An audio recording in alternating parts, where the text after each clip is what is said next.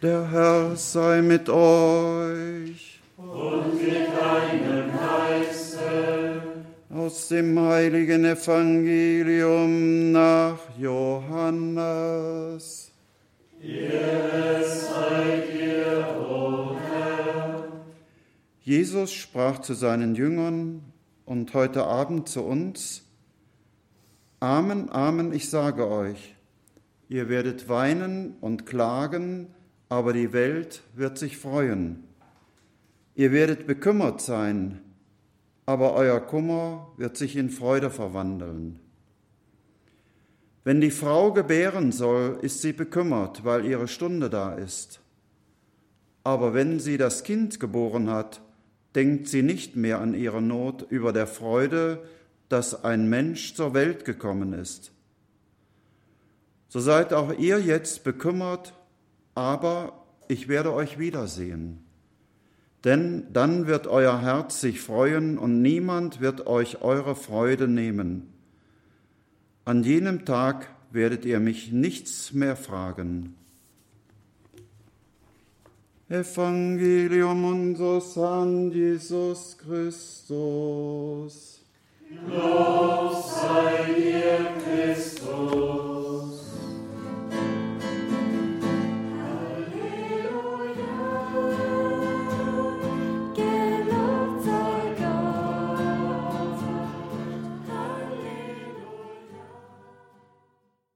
Lieber Mitbruder, ich freue mich, dass Pfarrer Edgar Fritsch aus Xanten mit uns die Heilige Messe feiert. Liebe Zuschauer, liebe Zuhörer, liebe Brüder und Schwestern im Herrn.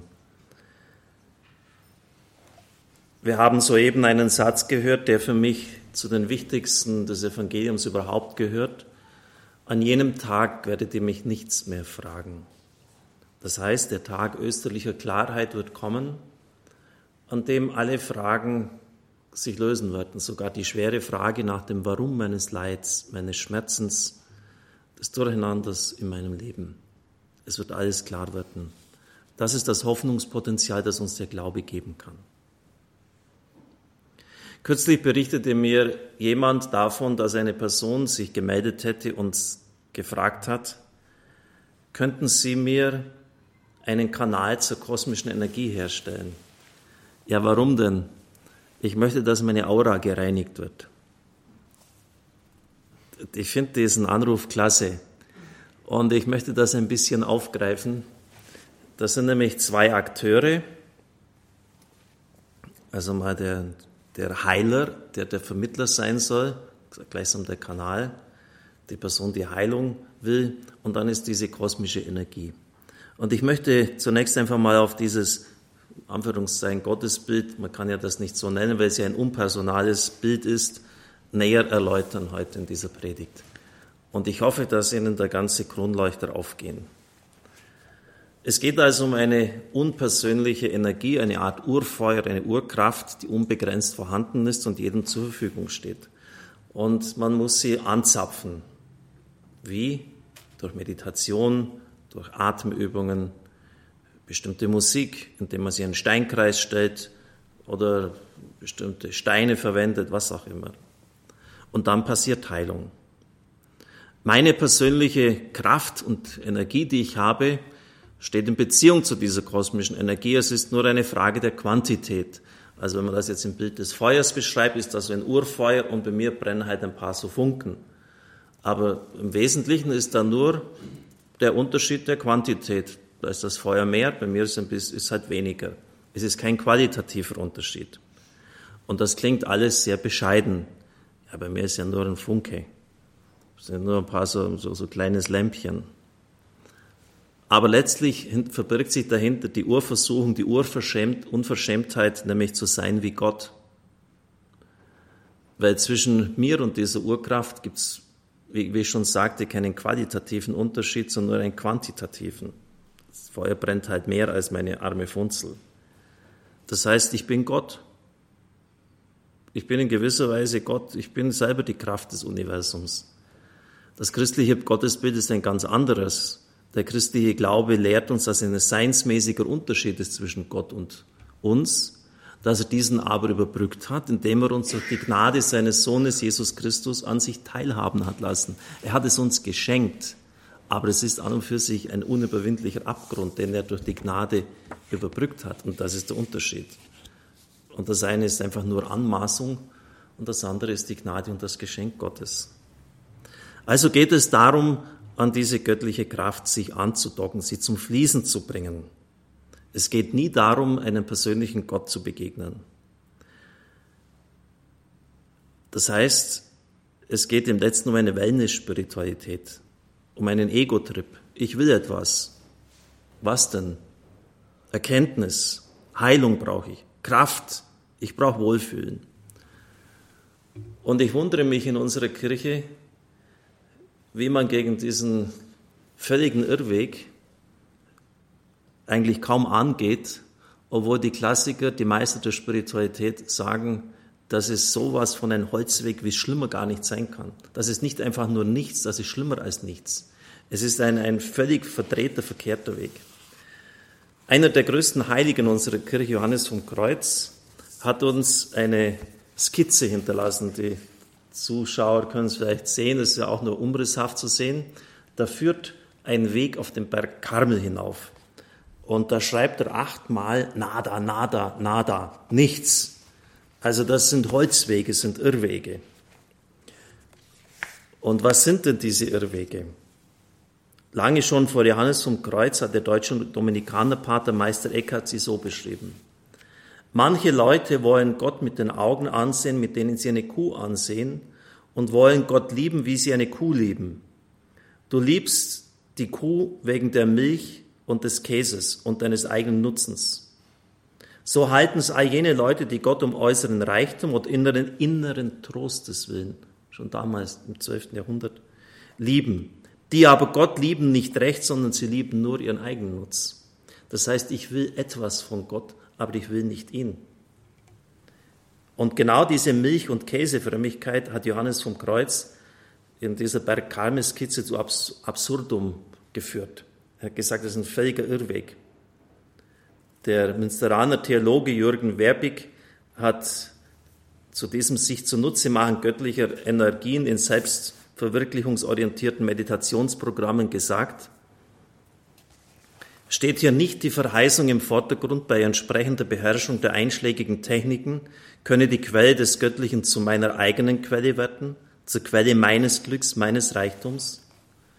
Ein Blick zurück auf Meister Eckharts Bild der Frommen, die Gott anschauen mit den Augen, mit denen sie eine Milchkuh anschauen, mag verdeutlichen, wie weit dieses Anzapfen spirituell mystischer Traditionen sich von solchen Traditionen nicht nur des Westens, sondern auch des Ostens entfernt hat.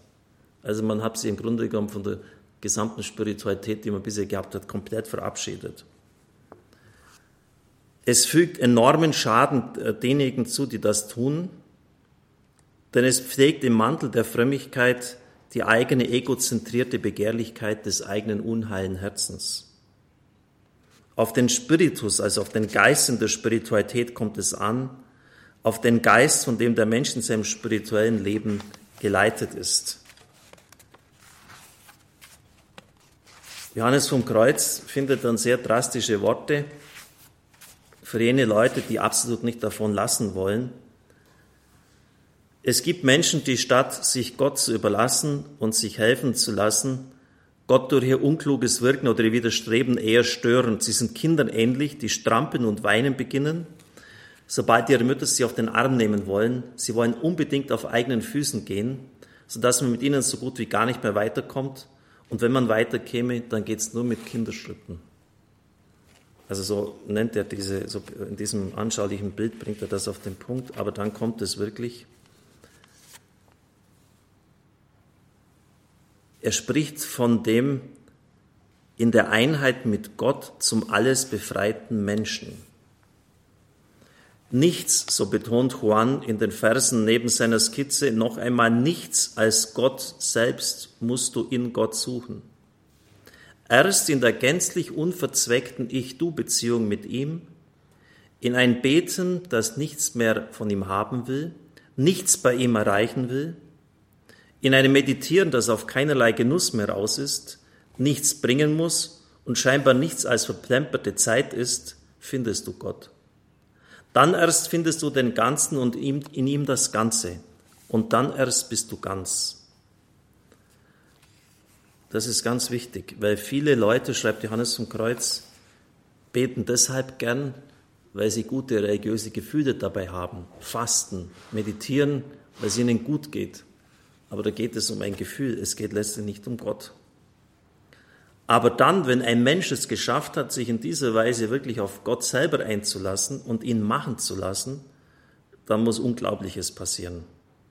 Nämlich oben auf dem Berg schreibt er, macht er die Erfahrung, mein sind die Himmel und mein ist die Erde, mein sind die Völker, die Gerechten sind mein und mein sind die Sünder, die Engel sind mein und die Mutter Gottes und alle Dinge sind mein. Ja, Gott selbst ist mein und für mich, denn Christus ist mein und ganz für mich.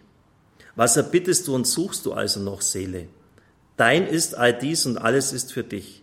Gib dich nicht mit etwas Geringerem ab und schiele nicht auf die Brosamen, die vom Tisch deines Vaters fallen.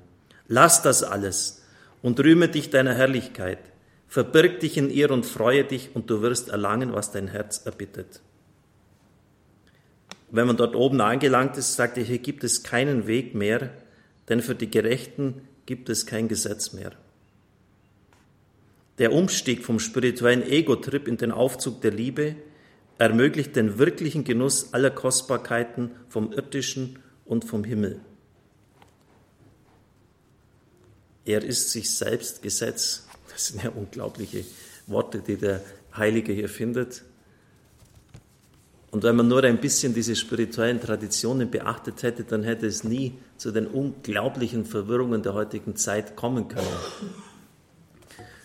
Und wenn man eine wirkliche Liebe betrachtet und reflektiert, was sie ausmacht, dann müsste es eigentlich auch klar sein. Wenn Sie einen anderen Menschen heiraten, weil er so viel verdient, wenn Sie ihn gern haben, weil er nur schön ausschaut, weil er sexuell attraktiv ist, wenn Sie ihn um seiner gefeilten Rede willen heiraten, dann wird er scheitern. Wenn Sie ihn nicht um seiner selbst willen wollen, so wie er ist, und das andere, das, das ist natürlich auch angenehm, wenn einer schön ist, wenn er gut reden kann, wenn er gut verdient. Aber wenn Sie ihn nicht um seiner selbst wollen, ist das keine gute Beziehung. Und es wird immer Sand im Getriebe sein. Und meinen Sie, dass es bei Gott anders ist? Und ich möchte nicht wissen, wie viele Esoteriker in diesem Sinn in uns stecken. Ich weiß noch, dass ich als ähm, Gymnasiast, so in der siebten Klasse, als dann wirklich mal so die schwierigeren Fächer kamen mit Latein und, und Geschichte und, und Chemie kam dann auch schon bald, hatte ich schon manchmal mit den Prüfungen so meine Schwierigkeiten. Dann habe ich sehr intensiv angefangen, zum Heiligen Geist zu beten, aber nur vor den Prüfungen. Und dann irgendwann, und das ist mir schon mit 13 Jahren aufgegangen, und es gibt Leute, die sind 70 und haben es immer noch nicht kapiert, irgendwann ist mir klar geworden, äh, das ist doch nicht in Ordnung, wenn du immer nur aufkreuzt, wenn es dir schlecht geht. Und, und wie viele Leute gibt es, die sagen, ja, ich bete schon, wenn es mir mal dreckig geht, wenn ich nicht mehr weiter weiß, aber dann lasse ich den lieben Gott, einen lieben Mann sein. Das ist doch eine, eine völlig infantile, primitive äh, Gottesvorstellung, Gottesbild. Und das war ungefähr mit 12, 13 hat sich dann mal bei mir dann der Hebel umgedreht und habe ich jeden Tag begonnen, zum Heiligen Geist zu beten. Das macht natürlich nichts, wenn Sie jetzt mal in der Not sind, dann intensiver beten, das ist schon klar. Aber wenn Sie bei Gott nicht mehr nur aufkreuzen, wenn Sie was brauchen, ja, was soll denn das für eine Beziehung sein? Das ist doch ein Mist. Und das ist genau das, was Johannes vom Kreuz, das, das nennt er, das sind die klassischen Irrwege auf dem Weg zu Gott. Und er sagt, er schreibt das auch hin, das sind Holzwege. Und wenn Sie im Lexikon nachschauen, was ein Holzweg ist, das sind Wege, die führen irgendwo in den Wald hinein, aber nicht mehr hinaus oder irgendwo im Holz, im Untergehölz bleiben sie stecken und kommen nicht mehr weiter. Und es ist natürlich schön, wenn Sie beim Gebet etwas spüren. Ich mag es auch. Aber wenn das unbewusst der erste Zweck ist, dann ist es verkehrt. Und deshalb entzieht sich Gott auch immer wieder. Er reinigt uns. Und das kann manchmal schmerzlich sein und kann sehr lange dauern. Weil Gott nicht will, dass wir nur auf ein Gefühl aus sind. Wellness-Spiritualität, Wellness-Religion. Er will, dass wir ihn suchen. Genauso wie wir in einer reifen Beziehung den anderen um seiner selbst willen lieben und achten und schätzen und nicht, weil er irgendetwas hat. Und vielleicht allein schon, wenn Sie das heute Abend mitnehmen könnten, dass Sie mal Ihre Gottesbeziehung überprüfen, wann und wie Sie beten, wäre schon sehr viel gewonnen. Ich werde Ihnen in den anschließenden Gebeten auch darlegen, wie das konkret auch etwa gehen kann, äh, sich Gott auszuliefern. Wir sind jetzt in der Pfingstnovene, heute der erste Tag. Bis Pfingsten neun Tage beten Sie intensiv um den Heiligen Geist und er wird Ihnen den richtigen Weg weisen. Amen.